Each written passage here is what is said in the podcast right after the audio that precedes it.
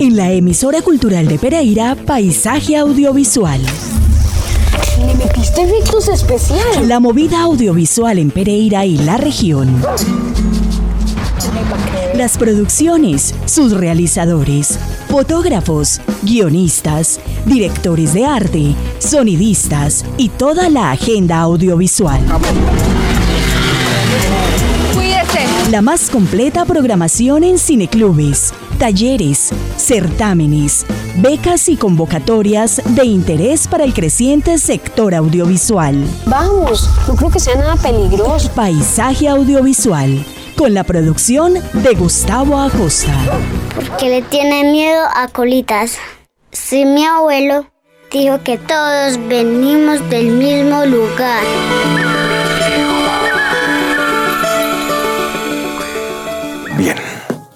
Vamos a ver de qué va esto del informe final. Hmm, Está largo, está largo porque imagínense de 1958. Sí, y, y todavía estamos anotando, entonces mucha paciencia. No fuimos. Factores de persistencia, impunidad, ataques al sistema judicial, manuales militares, manuales paramilitares, manuales guerrilleros. Ah, y no pueden faltar manuales de derechos humanos por violación. Tomas, masacres, bombardeos, reclutamiento forzado, secuestro, desaparición forzada, desplazamiento, exilio, justicia por mano propia, sicariato, operaciones, ataques, toma de Palacio de Justicia, atentado del primer local, masacre de Bojayá, Bojallas con tilde. masacre de Trujillo, masacre del Salado, del Aro, operación Merino, operación Orión, operación Jaque. Santiago Larcón, muy buenas tardes y bienvenido a Paisaje Audiovisual de la emisora cultural de Pereira. Ay, hombre, muchas gracias, muchas gracias por la invitación. Feliz eh, de estar aquí con ustedes y compartir, pues, todo esto que, que, hay por compartir, que creo que puede ser interesante o tal vez no, pero bueno, muchas gracias. Sin duda es muy interesante y estamos enganchados a Frente al Espejo. En su tercera temporada, Frente al Espejo coincide esta temporada con eh, la presentación oficial del informe final de la Comisión de la Verdad. Hablaremos de todo eso. Santiago, para comenzar, tú eres el anfitrión, el presentador, pero eres un personaje eh, que nos ha servido de intérprete para llegar a toda esta información de, los contenidos del programa. Hemos tenido la oportunidad de hablar con Carolán Figueroa como guionista, con Natalie Hurtado como productora delegada y quisiéramos hablar con muchos de los que hacen parte del equipo, pero estoy muy contento de que podamos hablar contigo porque tú estás al frente y has sido esa cara visible de frente al espejo. ¿Cómo se concibió inicialmente este rol de presentador y cómo lo conviertes en un personaje? Pues, Gustavo, mira, eh, se llega al programa vía casting, yo hago un casting. eh, obviamente lo primero que ellos preguntan es cuál es mi, mi posición frente, pues, frente a los acuerdos de paz. Posterior a eso, pues se hace un casting y, y al final pues deciden por mí. Un rol que yo nunca había interpretado, un rol que, que admiro muchísimo y que respeto aún más. El hecho de presentar un programa, de ser el anfitrión de un programa, eh, pues siempre me ha parecido como, como un tema muy complicado, pero además también ah, era más complicado aún sobre el tema del que iba a tratar el programa. Yo a veces cuando hablamos de ese personaje que se fue convirtiendo en lo que se fue convirtiendo, yo creo que es un poco una radiografía de lo que me pasó a mí desde que inicié a hacer el programa hasta hoy. Yo tengo que aceptar que muchas de las cosas que incluso el personaje dice ahí sobre, sobre la indiferencia o sobre el hecho de no hacernos cargo de muchas cosas del país, sobre el hecho de, de, de ignorar muchas de las situaciones que pasan en el país. Cuando el personaje habla de eso, también está hablando de mí. También estoy hablando de, de, una, de, un, de una comodidad en la que estuve por mucho tiempo pensando que apoyar la paz eh, simplemente se, se sostenía con haber votado sí en el plebiscito. Y haciendo el programa fui entendiendo cuál era o cuál debía ser el compromiso, no solamente el mío, sino el de, el los colombianos frente, frente a, la, a, esa necesidad de paz que tenemos. Entonces me fui, me fui transformando, el, el programa me fue transformando eh, tanto como presentador, porque fui aprendiendo, fui entendiendo cómo funciona ese rol, ¿cierto? Pero también fui aprendiendo como colombiano y fui entendiendo muchas de las responsabilidades que hoy me corresponden. Y digamos que el personaje en lo que, en lo que se fue convirtiendo realmente es lo que le fue pasando a Santiago a medida que fueron pasando los capítulos. Mira, hija, estas son las hermosas tierras de Puerto Asís, aquellas que me vieron nacer. Y en ellas acá se construye mi historia. Esa que será tu legado y que ha sido testigo de, de todo lo que he tenido que vivir. Y que siempre recuerdes que estaré para ti en todo momento.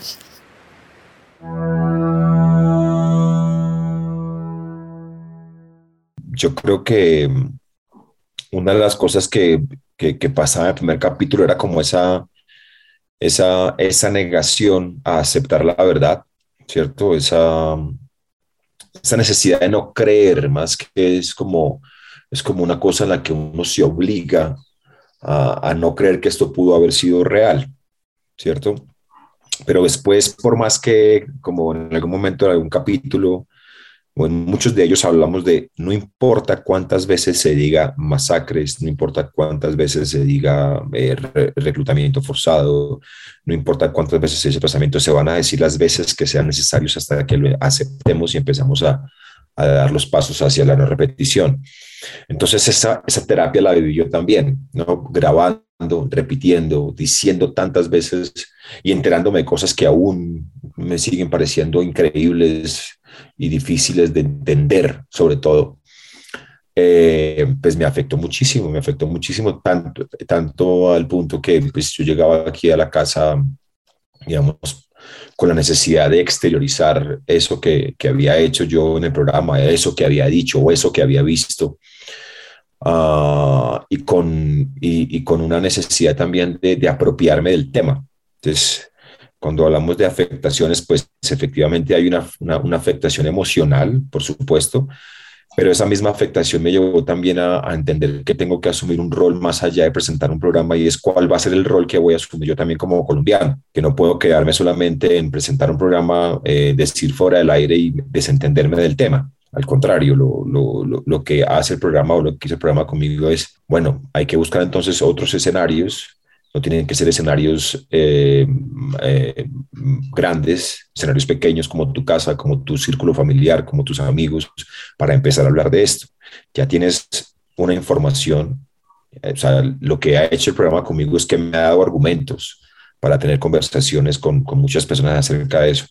Entonces, digamos que la afectación ha sido a nivel emocional, pero también me ha dado una responsabilidad, o por lo menos ha creado una responsabilidad importante con el país muy fuerte y muy marcado el impacto de la violencia y del conflicto armado en niños, niñas, adolescentes y jóvenes del Putumayo, por la conflictividad social, por la respuesta militarista y violenta que hay ante esas dinámicas. Uno que ha estado tan desconectado de, de la realidad, ¿cierto? Que digamos que su, su visión de país se ha limitado un poco a ver los noticieros, ¿cierto? A ver lo que le mostraban los noticieros. Pues a uno le cuesta creer qué tipo de cosas pasaron en el conflicto armado en Colombia.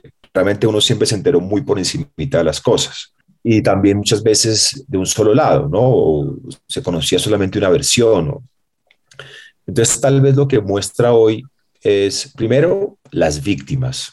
Creo que eh, cuando hablamos de la verdad, es una verdad dicha desde, desde, desde las víctimas y desde los responsables, ¿no? Entonces, creo que tenemos las, las, las voces de las personas que fueron, digamos, eh, que participaron directamente en este conflicto armado, ¿cierto? Entonces ahí estamos mostrando, digamos, una realidad casi que, que, que no la podemos negar porque nos lo está contando alguien que lo vivió. Y desde ahí partimos hacia, hacia el hecho de conocer, conocer esa historia. Entonces lo que ha hecho o lo que entrega el programa es más que el, más que el trabajo del programa, pues es, el, es como una, un, un, un, una réplica de lo que hace la comisión. ¿no? El trabajo fuerte, el trabajo grande y el trabajo admirable, pues es el de la comisión. Lo que hace el programa es simplemente eh, traer todo eso que ha hecho la comisión y ponerlo en un programa de televisión. Pero la verdad está ahí, la verdad está en, en un trabajo arduo de tres años de la comisión, donde fueron a, todo el, a, a todos los lugares de Colombia, incluso fuera de Colombia, Entonces traemos, digamos, cosas que nunca nos hemos preguntado, como por ejemplo, como por ejemplo, no sé, a mí hay una cosa que me sigue impactando mucho y son los, es la, la orfandad, ¿no? Los niños que dejó la guerra eh, que, que nunca supimos qué pasó con ellos porque su papá y su mamá murieron o fueron desaparecidos o, lo que sea, qué pasó con sus traumas, quién los recibió, dónde están, los superaron o superaron sus traumas. ¿Cierto? ¿Qué pasó con todos esos exiliados? ¿no? Más de un millón de exiliados. Entonces son preguntas que tal vez nunca nos hemos hecho porque como normalizamos tanto esto, pues lo que hace el programa es tal vez recordarnos, o ni siquiera recordarnos, hablarnos de eso que nunca, de temas que nunca tocamos porque el conflicto armado lo recibimos de una manera muy, muy limitada. Entonces, lo que hace la comisión, lo que hace el programa, es mostrar el conflicto en su amplitud. Es decir, esto es todo lo que nos pasó. No solamente nos pasó una cosa pequeña o esto, no. Esto es todo lo que nos ha pasado durante estos más de 50 años.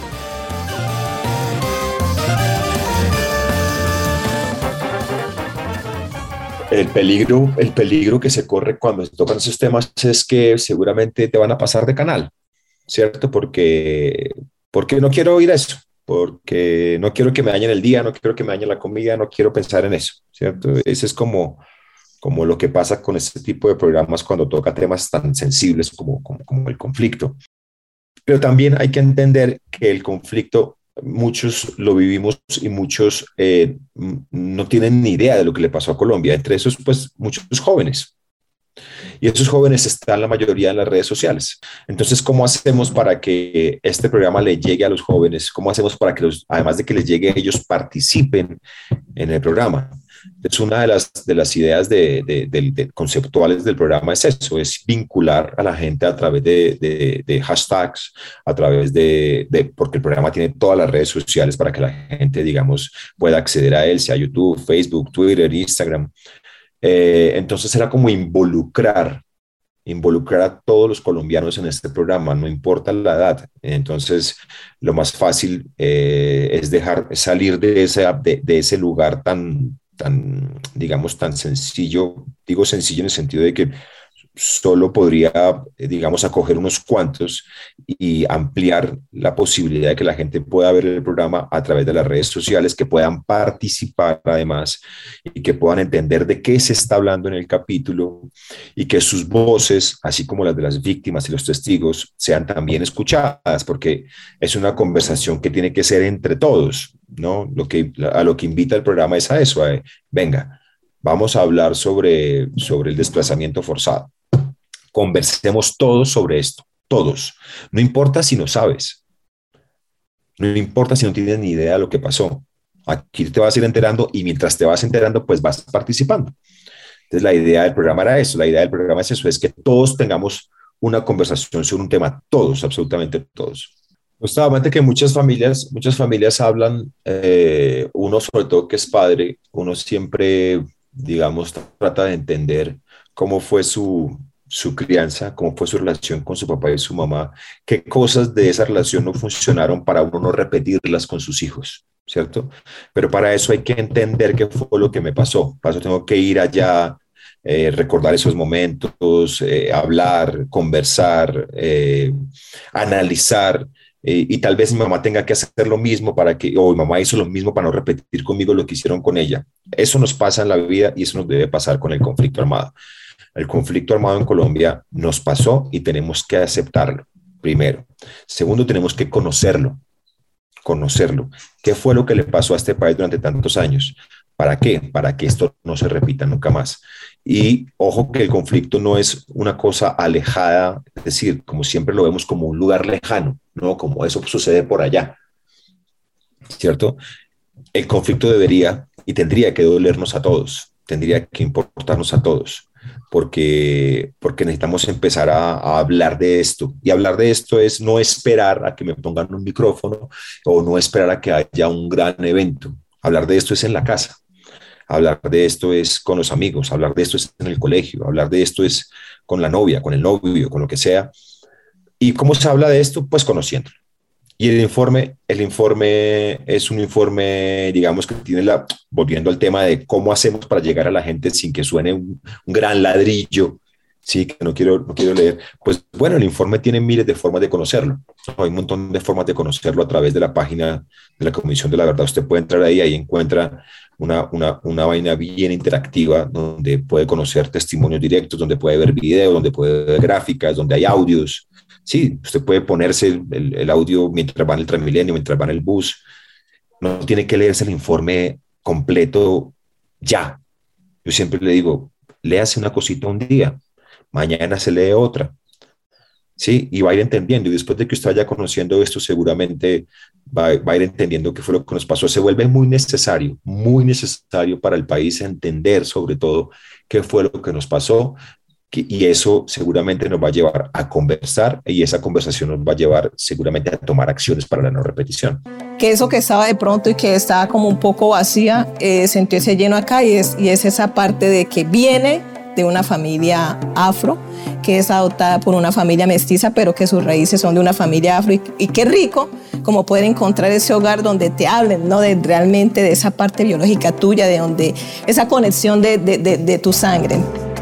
Entonces, ¿tú piensas que la, el informe eh, de la Comisión de la Verdad debe llegar a los colegios? Sí, es, es que la historia tiene que estar en los colegios. Es decir, si, si, si, y, por qué si nos contaban la historia de, de, la colonización y por qué si hablamos de la independencia, ¿sí? y por qué si hablamos de la guerra de los mil días y por qué si hablamos de la Segunda Guerra Mundial, ¿no? ¿Cómo no vamos a hablar de nuestro conflicto? Es muy necesario, es muy necesario que, que, los, que, los, que, los, colegios y que, y que los estudiantes sepan el país en el que viven, el país en el que les tocó vivir y que ha vivido ese país durante tantos años porque es necesario que estos jóvenes y que estos niños crezcan con la información de, del país que les tocó, porque seguramente sus acciones irán ligadas a eso, a entender, a entender que no se debe repetir más, ¿no? Cuando nosotros hablamos de, de, en la historia y cuando hablamos y nos cuentan sobre la Inquisición, pues hoy sabemos que fue la Inquisición, ¿cierto? Entonces sabemos que eso no se puede repetir porque lo conocemos y sabemos cómo fue. Con, la, con, el conflicto armado debe pasar exactamente lo mismo, debe pasar eso de conocer la verdad en los colegios, ya no sé la forma, eso ya lo saben los pedagogos y sabe la gente que seguramente entiende mucho más de eso, pero sí es necesario que en los colegios se hable del conflicto armado en Colombia, obviamente porque estos niños traerán la información y vendrán, digamos, con... Em, muchos, muchos más argumentos para, para impedir que esto se repita.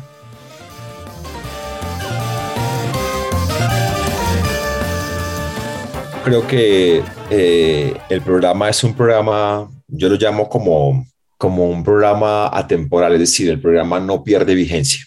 Es un programa que va a estar siempre ahí cuando la gente quiera acceder a información sobre el conflicto armado, incluso hablando de, de esto de los colegios, ahí tienen un material importante para investigar.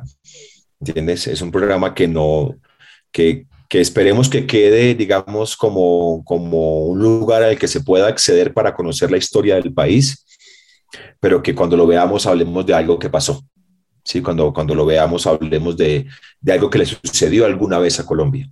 Pero, pero yo creo que el legado de, de, la comisión, que digamos que frente al espejo es uno de esos grandes legados que deja la comisión, pues queda ahí, queda ahí para que la gente cuando quiera, cuando pueda, simplemente YouTube y ahí va a estar, ahí van a estar juntados los capítulos y queda para los estudiantes, queda para los profesores, queda para el colombiano común y corriente que quiere alguna vez conocer algo sobre, no sé, sobre eh, los grupos étnicos colombianos. ¿Qué les pasó? ¡Pum! Frente al espejo.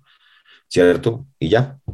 Eh, Santiago Alarcón, eh, actor eh, colombiano, a quien reconocemos y queremos por personajes como, como Garzón, como, como Germán, del man es Germán, actor premiado con el, con el premio India Catalina, y esta serie premiada Frente al Espejo, su anfitrión.